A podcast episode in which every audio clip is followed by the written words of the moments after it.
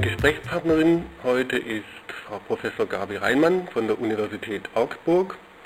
Im Rahmen des E-University Kongresses habe ich Gelegenheit, Sie zu befragen zu Bologna und Web 2.0.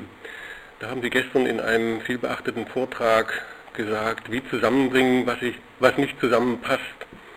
Lässt sich in wenigen Sätzen beschreiben, warum Web 2.0 und Bologna nicht zusammenpassen? Also meine Botschaft war ja, dass diese Dinge auf den ersten Blick und vor allem im Erleben von Studierenden und Lehrenden nicht oder schlecht zusammenpassen, die sich für das Thema Web 2.0 sehr stark interessieren und hier auch schon aktiv sind. Das liegt vor allem daran, dass ähm, Web 2.0, man hat ja in einem anderen Fort, in einem Vorgängervortrag sehr schön gehört, dass sehr viele unterschiedliche Dinge darunter subsumiert werden, Weblogs, Wikis, Podcasts, aber vor allem sowas wie gemeinsam generierter Content, was dann auch in Micro-Content mündet, also kleine, nicht große Kursinhalte, sondern kleine Inhalte, dass all diese Dinge sehr viel zu tun haben mit Selbstbestimmung der Studierenden, mit kollaborativem Schreiben, mit Kooperation generell, weswegen ja auch von Social E-Learning die Rede ist. Ähm, Dinge, die die Studierenden oder Lernende an sich, was ja auch Lehrende sein können, ähm, die Sachen unter Kontrolle haben, selber bestimmen können, selbst bewerten. Und das schafft eine Atmosphäre und eine Philosophie, die sehr viel an sich mit Bildung zu tun hat, wie man sich eigentlich vorstellt, dass Bildung ähm, abläuft, nämlich mit viel Selbstorganisation, Kooperation, wie gesagt. Äh, und genau diese, dieses Klima, also nicht unbedingt eine bestimmte Technologie, sondern dieses Klima, das da geschaffen wird, das ist auf den ersten Blick nicht immer so gut vereinbar mit Dingen, die Bologna transportieren. Und das sind vor allem sehr viel stärkere und sehr viel ähm, auf Leistung, messbare Leistung hin orientierte Assessment-Verfahren aufgrund der Credit Point-Logik. Also das sind Dinge, die notwendig werden, weil die Studienabschlüsse vergleichbar werden sollen. Insofern braucht man dieses Leistungspunktesystem.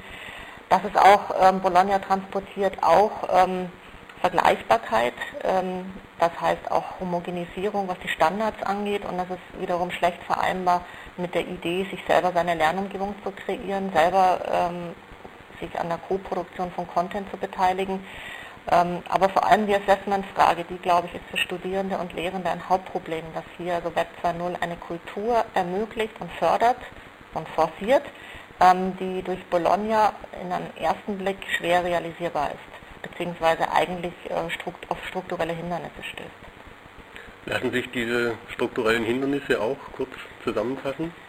Diese strukturellen Hindernisse liegen genau in diesem Leistungspunktedenken auf der einen Seite und in der Modularisierung auf der anderen Seite. Und das ist der Punkt, was ich vorhin sagte, das beißt sich mit so einer eher, ja, sage ich jetzt mal, anarchistischen Form der, der, der Bildung, die ja auch was für sich hat und die äh, Studierende und teilweise inzwischen auch Lehrende ja auch so sehr schätzen. Wo waren wir bei den strukturellen Problemen? Ja, hier ergeben sich die strukturellen Probleme durch das Leistungspunktesystem und die Modularisierung, die eben hier mit Web 2.0 Ideen nicht so gut vereinbar sind. Allerdings äh, muss man auch, das, das ist eine Frage, eine Antwort eher auf die Frage schon in Richtung Lösung. Ähm, Bologna ist ja kein Determinismus. Das heißt, es sind zwar Rahmenbedingungen vorgegeben und die können wir auch nicht ändern und die haben auch was für sich weil man reflektierter umgeht, was man eigentlich in ein Curriculum reinsteckt, weil man sich sehr viel mehr ähm, überlegt, wie begleite ich die Studierenden und wie zertifiziere ich ihre Leistungen.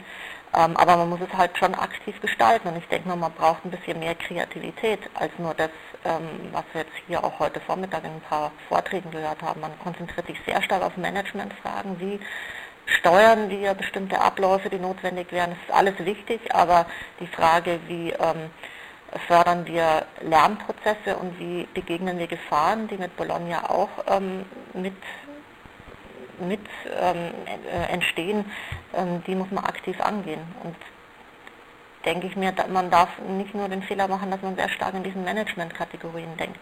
Da gehen einfach Bildungsprozesse und Fragen äh, des Lernens von Studierenden unter. Und wir merken es selber, wenn wir uns mit neuen Herausforderungen beschäftigen, dass wir uns manchmal fragen, Moment, haben wir jetzt nicht die Studenten vergessen?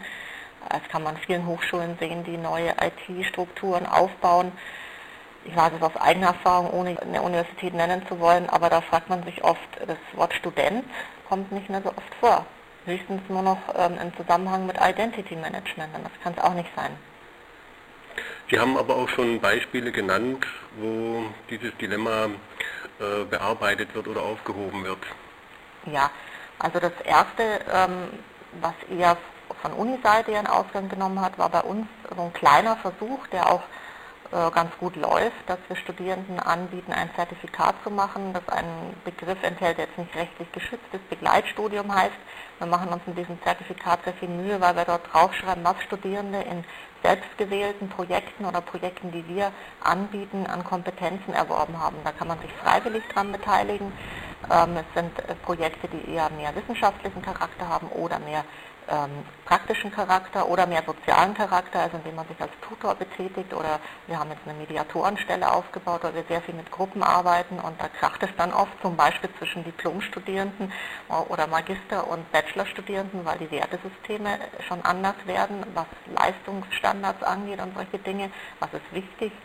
Ähm, dürfen wir was experimentieren oder geht es darum, eine gute Note zu erzielen? Da haben wir gemerkt, gibt es viel Reibereien, also Studierende, die sich in solchen Projekten, Tutoren, Mediatoren oder in wissenschaftlichen oder praktischen Projekten freiwillig beteiligen zusätzlich zu ihrem Studium. Die erhalten eben so ein Zertifikat nach einem bestimmten System und einen Teil der Punkte, die sie da erwerben, dürfen sie auch mit ins Fachstudium nehmen.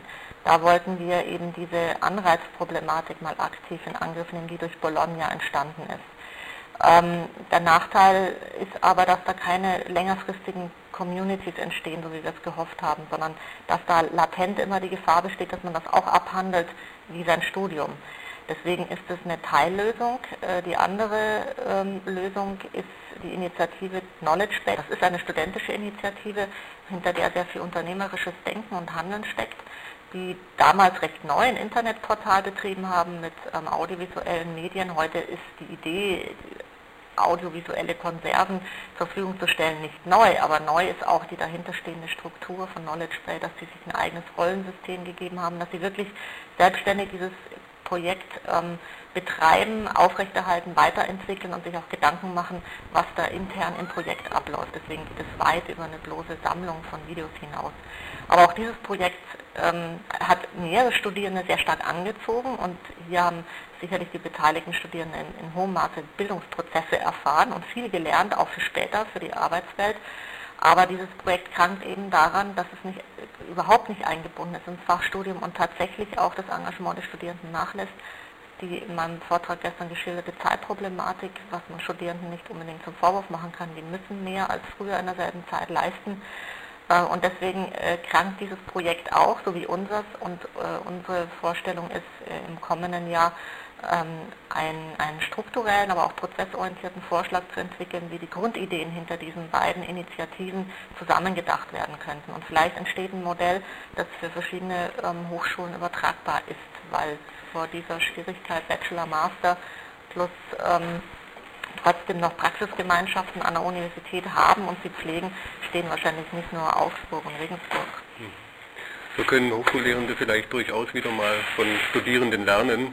Ich bedanke mich ganz herzlich für das Gespräch, Frau Heimann.